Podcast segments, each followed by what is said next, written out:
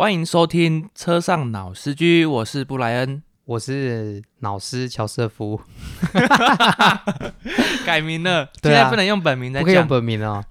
好，那本集节目由大同有限公司赞助，那我们这一集节目的话，真的是第一次有人愿意相信我们，哎看得起我们。真的非常看得起。好，那也因为现在是缺水哦，因为现在是没有雨水关系哦，所以如果你可以喝酒的话就喝酒，那你不可以喝酒的话你就喝水哦，把水留给需要的人 来喝留给老弱妇孺哦。那本集节目的话，真的是由大同有限公司赞助播出哦。那这次的话，真的他特别推了一个很有诚意的组合包哦，就是目前的话有分单瓶、双瓶的礼盒组，还有一箱六瓶 组合。那总共目前的话有白酒、红酒，还有你可以混搭、就是三个三瓶红酒加上三瓶白酒。那另外的话，还有推出一个超值组合包，就是适合一群人喝酒，或者是呃你们好友想要团购的话，目前的话就是一箱白酒加一箱红酒，再送你一瓶五年的 Pinot。Pinot 的话是一款呃法国的加烈葡萄酒。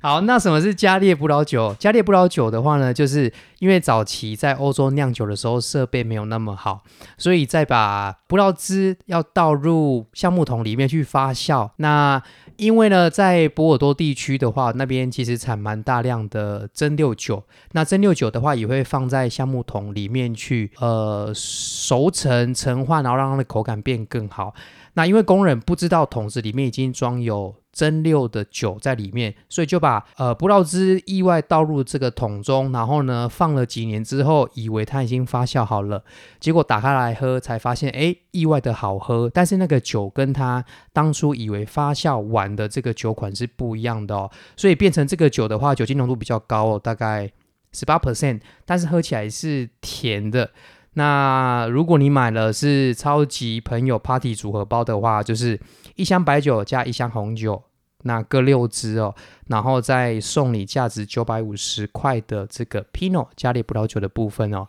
哇，那我要去哪里订购呢？呃，可以直接上我们的叙述栏吗？那边会放一个 Google 表单。会放一个 Google 订购表，然后确认的话，确认填写完毕之后，他们的这些工作人员他再跟你做详细的确认。哦，这个是这次、哦、真的感谢有人愿意花钱，不知道有没有效果。我希望是希望是有啦。对啊，帮大家争取到这样子的一个福利跟优惠哦。那这个是针对母亲节的活动，对吗？对，针对母亲节，所以从现在开始一直到五月五号前，五月五号的话就截止了。那详细优惠的内容的话，可以点连接，然后你可以去看这一些更细节的价格部分，还有组合的部分哦。这边的话就不一一叙述了。好，那再次提醒各位听众，就是开车不喝酒，喝酒不开车，然后未满十八岁的禁止饮酒。那以上节目是由大同有限公司赞助播出。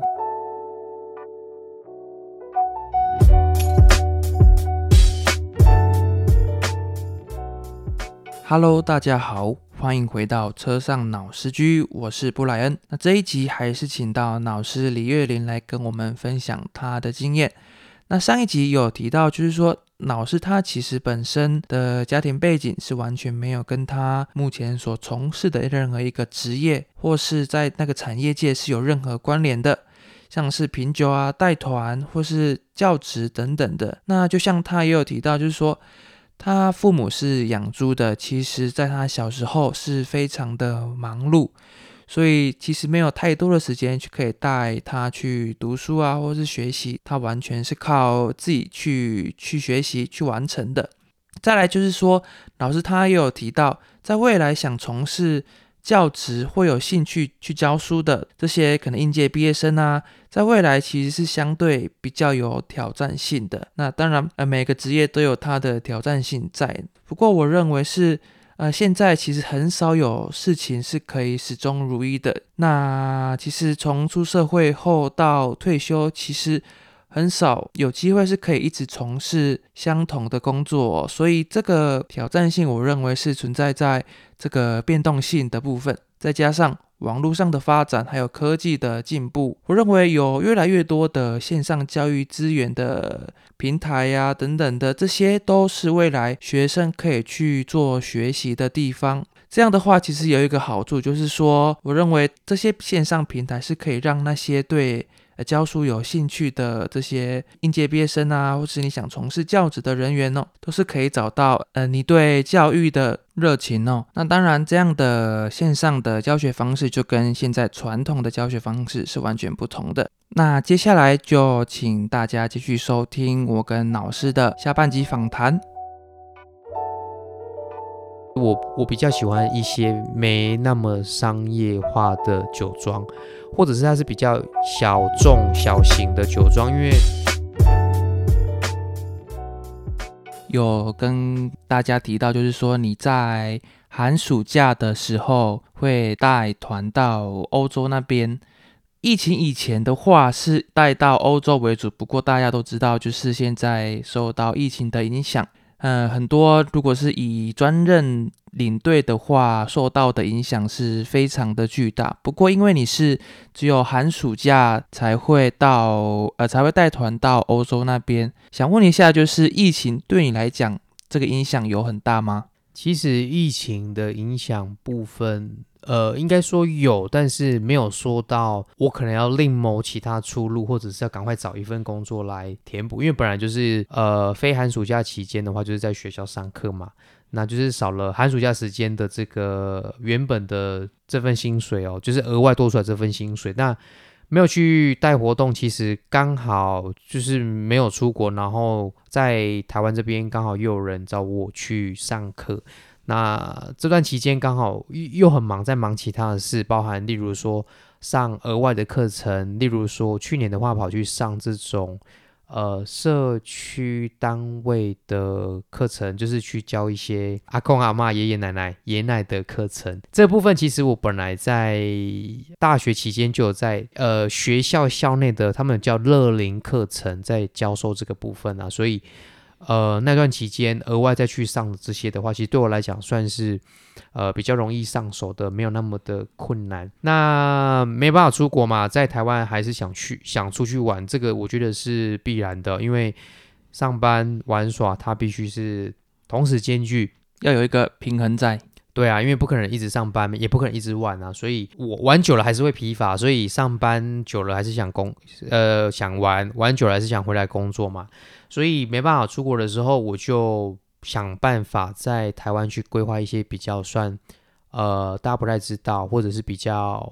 没有去接触过，甚至是比较有这种欧美的元素、欧美的文化在活动里面。好，例如说最近去了这个，我们没有赞助，赞助，对，我们没有赞助，可以提名字吗？对，可以提吧。我最近去了这个高雄的有一个部落叫里那里，不是高雄，不好意思，屏东叫里那里部落。哦，那里那里的话，不是你那里哦，是里那里。呃，这个部落蛮有趣的哦。它这个部落里面的话，同时兼具排湾族跟卢凯族，然后中间区分的话，就是一条马路叫和平路。我不知道是不是这样子哦，就是这条路的话是希望两个部族和平相处。我不知道啦，哦，只是我自己的认知应该是呃两个部落同时共存的一个地方。那这里的话是因为八八风灾，他们原本自己的部落遇到了台风。毁掉他们原本生活居住的地方之后，政府跟呃红十字会替他们规划的一个永久屋的地方。那那个地方，如果有去过欧洲的，应该会觉得那个场景蛮像在一些比较传统乡下房子，因为它都是用三角形的形式，三角形的屋顶，所以我觉得蛮像在欧洲的村庄。例如说，就会找一些比较特别特殊的一些景点。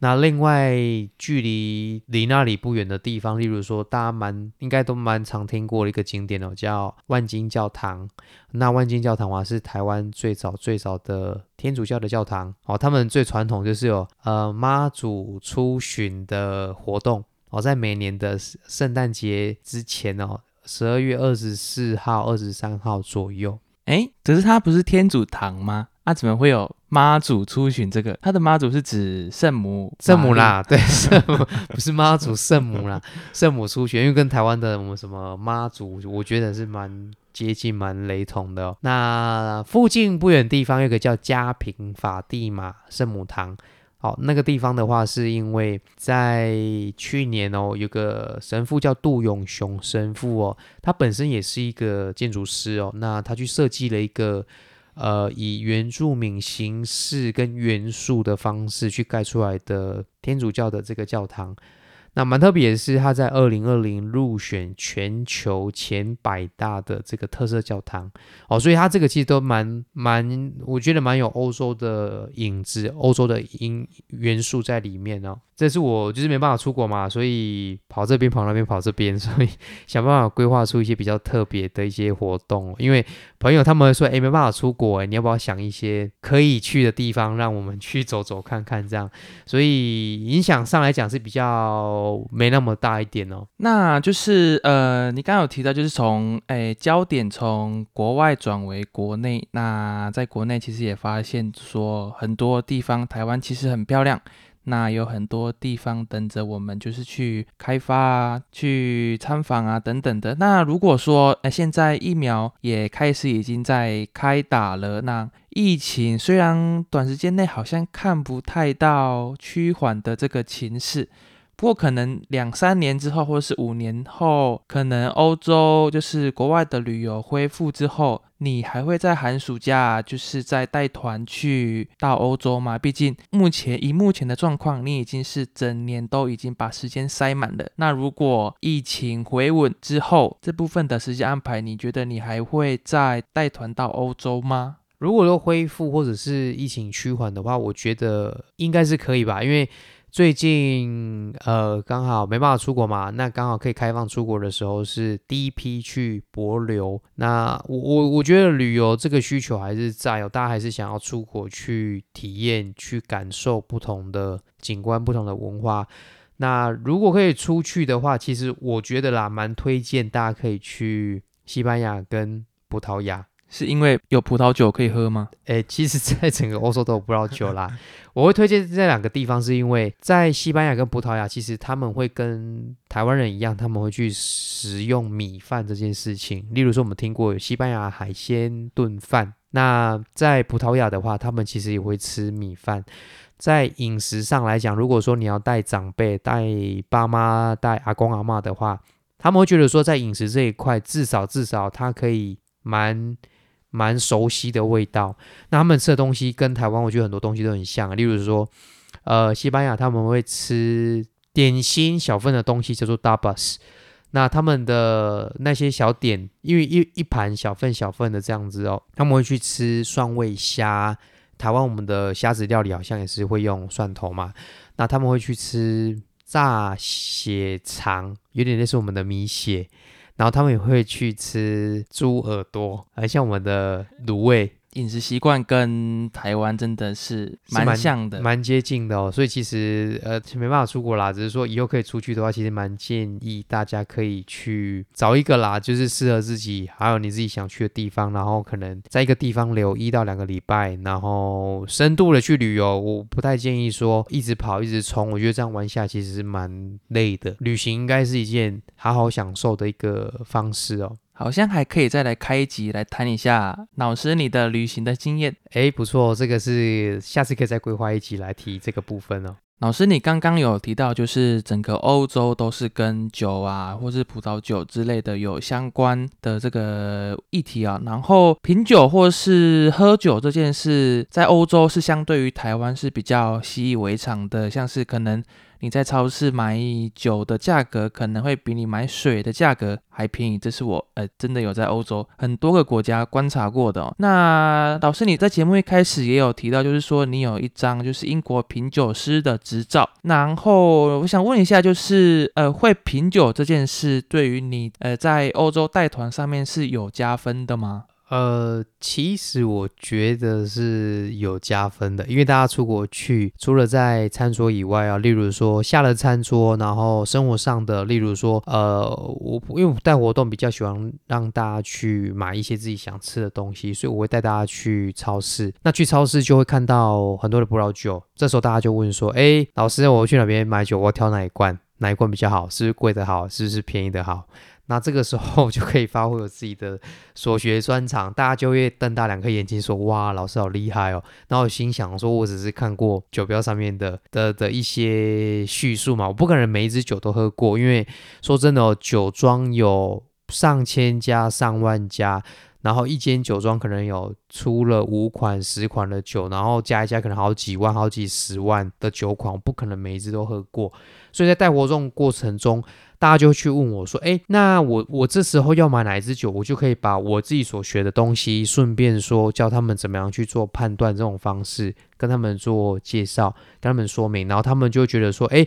除了来参加活动以外，又可以学到品酒的部分，所以就可以把它拿来当做额外的技巧方式 来骗别，也没有骗别人啊，就是跟大家说，哎，你可以学到如何去看懂酒标这件事情。怎么看酒标？我觉得还也许又可以开一集来介绍这个部分，因为说真的，它东西是蛮多的，每个不同国家、不同地区，还有葡萄品种部分都可以聊，都可以讨论这种事情哦。这个是呃，在带活动过程中会遇到。的部分哦，那我觉得，哎，看酒标这件事，我觉得是，我觉得很值得去学习的。我觉得很难呢。我我想问布莱恩，你怎么去看酒标买酒？其实我一开始。我到英国去读书的时候，也会偶尔到超市去去买一些可能红酒啊、白酒啊，两天一次吗？差不多啦。就是我去的时候会首先会看的，除了看酒标之外，我会去看它的价格，因为毕竟是还是学生嘛。那时候价格可能是我会先去看的一个基准之一啦。虽然说。价格都是相对台湾很便宜的，不过看酒标的话，那时候我是不会，我不会去看酒标上面是写什么，毕竟你觉得好看就买这样，不会，我会是去看它的酒精浓度，酒精浓度越高的话，我就会先去选那一瓶。我啦，我自己的想法跟我的观点是，那时候的观点是，哎，有酒精就好了，有酒精就好了，不管好不好喝，有酒就开心。然后不管它是什么哪个酒庄啊，哪个国家，有酒精就好。我觉得能这样喝也不错啦，就是你自己喝的开心就好了。这个是一套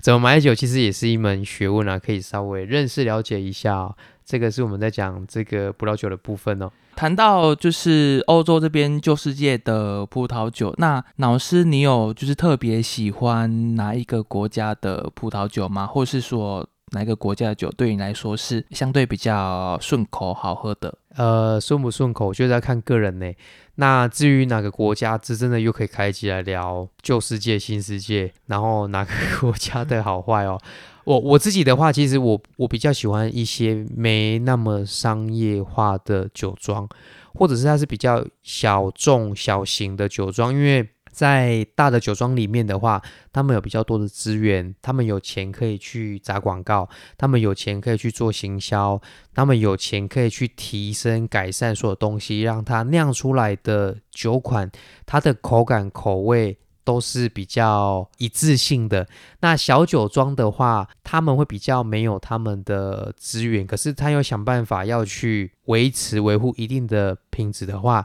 相较之下是有难度的。好，所以我我个人在品饮葡萄酒里面，我蛮喜欢去尝试一些小酒庄的部分。例如说，我我个人蛮喜欢西班牙，我蛮喜欢。德国蛮喜欢意大利的酒款，虽然大家听到红酒、白酒都说啊法国的好，那尤其你又问法国人，哎，我们这样应该没有种族歧视啊。你问法国人说，呃，哪个红酒哪个国家好喝？法国人就跟你说法国。你问捷克人说台湾啤酒好喝吗？捷克人就跟你说，除了捷克以外，其他都不能叫啤酒，因为捷克人觉得皮尔森啤酒才是真的啤酒。好，那个是我自己对品酒这件事情的看法啦。好，好那我们真的有很多的集数来可以来就是安排，像是葡萄酒的部分。不过这边刚有提到就是旧世界跟。新世界，哎，可能有些听众不太了解这两个的差别，还是请老师来稍微提一下。因为在我常在一些卖场啊，都会看到，可能他写新世界的酒，有的地方是写旧世界的酒。那如果是以这个来区分的话，其实这两个算蛮容易去区分的，因为你就把葡萄酒想象它是在一个地区起源的。那如果根据历史来讲的话，最早最早好像是来自于考古学发现，最早是来自于乔治亚有酿酒的这些遗址。所以在整个欧洲来讲的话，我们就把它统称叫做旧世界国家。那欧洲以外的地区哦，全部都叫做新世界。啊，例如说南美洲、北美洲、南非、澳洲、纽西兰，甚至亚洲的日本、台湾、韩国、中国等等的，全部会被归类叫新世界酒区。好，这个是用简单的这个酒区去做分类跟区分。这样，老师真的对葡萄酒真的非常的有了解。那想问一下，就是呃，当初是什么原因让老师你对葡萄酒这么的着迷、疯狂呢？其实，呃，进入葡萄酒这一块也不算在我原本预料之中哦。以前就觉得人家说品酒或者怎么样去喝红白酒，感觉好像是一个很很厉害、很特别的事情。哦，那呃，其实我一开始会觉得说这件事情好像很酷，就是看别人在喝酒，好像哎很酷，人家怎么会在那边品酒？那感觉好像是一个很好像很高尚的活动哦。那我我一直不知道怎么样去切入，直到。前面有提到，就是我到国外去念书，那刚好学校举办一个这样子的课程，然后呃，我朋友就问我，然后我去上了课之后，上完课之后，我发现，哎，原来我竟然可以考得过，哎，我不是没有考过，我是可以考得通过，所以我就是呃一阶一阶往上考，然后考到。直到就是考到了我我自己想要的这个 level 之后，我就没有继续往上考了，因为往上第一个部分要花的时间比较多，第二个部分的话难度上也的确是比较难一点点的。哦，这个是我我当初自己的部分哦，然后后来学完了之后，还是觉得其实除了考证照这件事情以外，对葡萄酒的认识，其实到现在我自己在教别人，到现在为止。我觉得还是很多东西要学的，因为呃，我我不喜欢说，哎，葡萄酒好喝不好喝，有什么柠檬、莱姆、什么矿石、矿物味道，讲完就结束哦。我觉得在喝一款酒的话，我们可能要对它的历史背景，对它这个地方的人文、它的文化，还有酒庄的故事起源跟它的来源，我觉得都要有一些多少认识啊。就像我们现在说啊，吃一碗米。这不是吃一碗饭要把米粒给吃干净。对我今天晚上吃的算干净了。对我今天没有吃很干净啊。然后我们在喝葡萄酒，可能说哎干呐一口两口，可是我们可能不知道人家背后从采摘葡萄到最后酿酒到最后的成品葡萄酒的中间过程的辛苦，可能经过了一两百年的呃历史之后，才有办法喝到我们现在的这种口感。哦，那我我觉得这个都是认识跟品饮葡萄酒的乐趣之一啦。老师，既然你就是对这个品酒的这个技巧有这么多的研究啊，或是这么了解。不过我最近在就是就我的身边来看，就是呃他们会去参加很多的品酒师开的品酒课程啊，那这些课程通常都是蛮受欢迎的。那是不是也就代表说，台湾人其实这近几年的话，对于品酒的部分或是喝酒的部分是有比较开放的一个状态？相对于以前的话，对于这个品酒课一直开的这个。趋势的话，老师你有什么样的看法吗？我我觉得现在品酒课程的机会越来越多，那我我觉得价格差异很大。我有看过那种可能几百块的，也有看过就同一个品酒场次哦，也有那种可能七八千块的。不不要去用价格去做区分哦，那喝到的酒的等级。喝到的款式不一样，当然价格也会差异很大。呃，普遍大家在不认识或没接触之前，都会觉得说，哎，三百比较便宜，去参加三百。可是可能七八千，他给你喝到的是很好的酒款。那也有可能七八千的喝到就是可能不怎么样。那他为了推广，可能一两千块可以喝到不错的酒款。所以不要用价格去马上评断或区分说。这个品酒会好不好？你要真的知道说里面喝到了什么酒，然后会有哪一些酒款，那你再去决定说值不值得参加这个品酒会的活动。我觉得这样子才不会造成你预期跟你缴的费用到你最后的的想得到的结果是不太一样的哦。好，那以上就是关于老师他提到，诶，品酒课程他自己的一些意见啊，还有想法的。那接下来想问一下，就是老师，就是你目前有在诶，目前在创业当中，想要创自己的去做自己的一些生意啊？那这当中你有什么是想要跟我们分享的吗？呃，其实我会做创算是创业吧，就是自己去筹备一间公司，然后自己去做一些想做的事情。这个算是从应该讲一开始就有一些想法，只是说在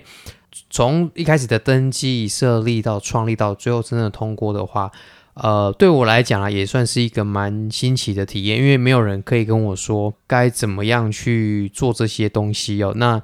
呃，我也想自己从头到尾自己去做一遍，然后我才知道说该怎么样去讲这些东西。我前阵子有上了一个高雄广播电台的节目，那我其实是上节目去分享说自己的创算是创业的历程啊。那从呃现在的我们政府蛮鼓励大家创业哦，所以所有的登记设立公司的方法，其实在网络上可以查到一个准则，好，包含说它的步骤，以及说你需要准备的资料。然后你要需要哪一些，例如说会计师的资料，然后你准备好之后，你就交过去你的地方机关，然后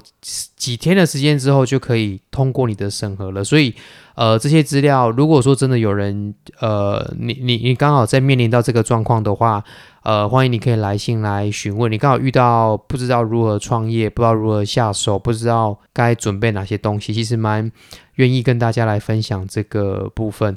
对我来讲，其实做做这件事情，是因为我单纯自己纯粹在未来想要去做自己想要做的一些领域，所以才是从事创业。那创业说真的啊，也有风险呐，创业也是会倒闭。所以我自己是目前是在规划着手这个部分，那也算是目前告一个段落。然后，呃，接下来的部分的话，还需要更多的时间去准备这样。诶那准备呃创业创立一间公司的过程当中，有遇到哪些事情是你比较印象深刻的吗？听说你有被国税局打电话找上门，是吗？国税局打电话找上门，是他们要确认啊，就是说你这间公司是不是呃合法登记？对，合法登记、合合法登记、合法成立，然后呃你的营业项目，那包含说你公司需要有银行的布置，那你要去选择说你要使用哪一间银行，那银行他们的规定，因为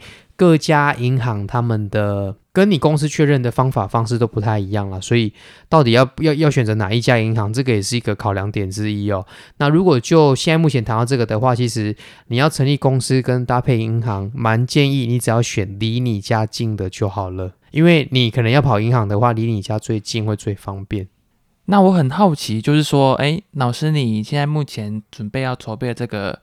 公司，它是属于哪一个产业的呢？好，那我登记的是烟酒相关的。那除了这个以外，我也有登记跟这个餐饮方面相关的。因为